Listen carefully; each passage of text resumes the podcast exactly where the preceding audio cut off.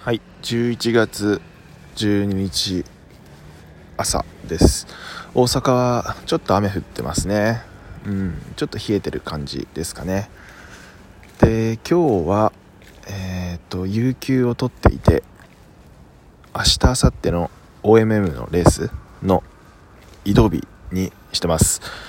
で今回のレース本栖湖なんで新富士まで行ってそこからあの友人が車に乗せてくれるんでそこから車でブーンと最寄りの最寄りじゃないや会場の最寄りの宿までか移動するって感じですね。で本栖湖は明日明後日晴れそうなんで夜むっちゃ冷えるかもしんないですね。ちょっと装備どうするかな。まだまだちょっとこの後試行錯誤して臨もうかなと思います。いやーそれにしても楽しみすぎますね。やべえなー。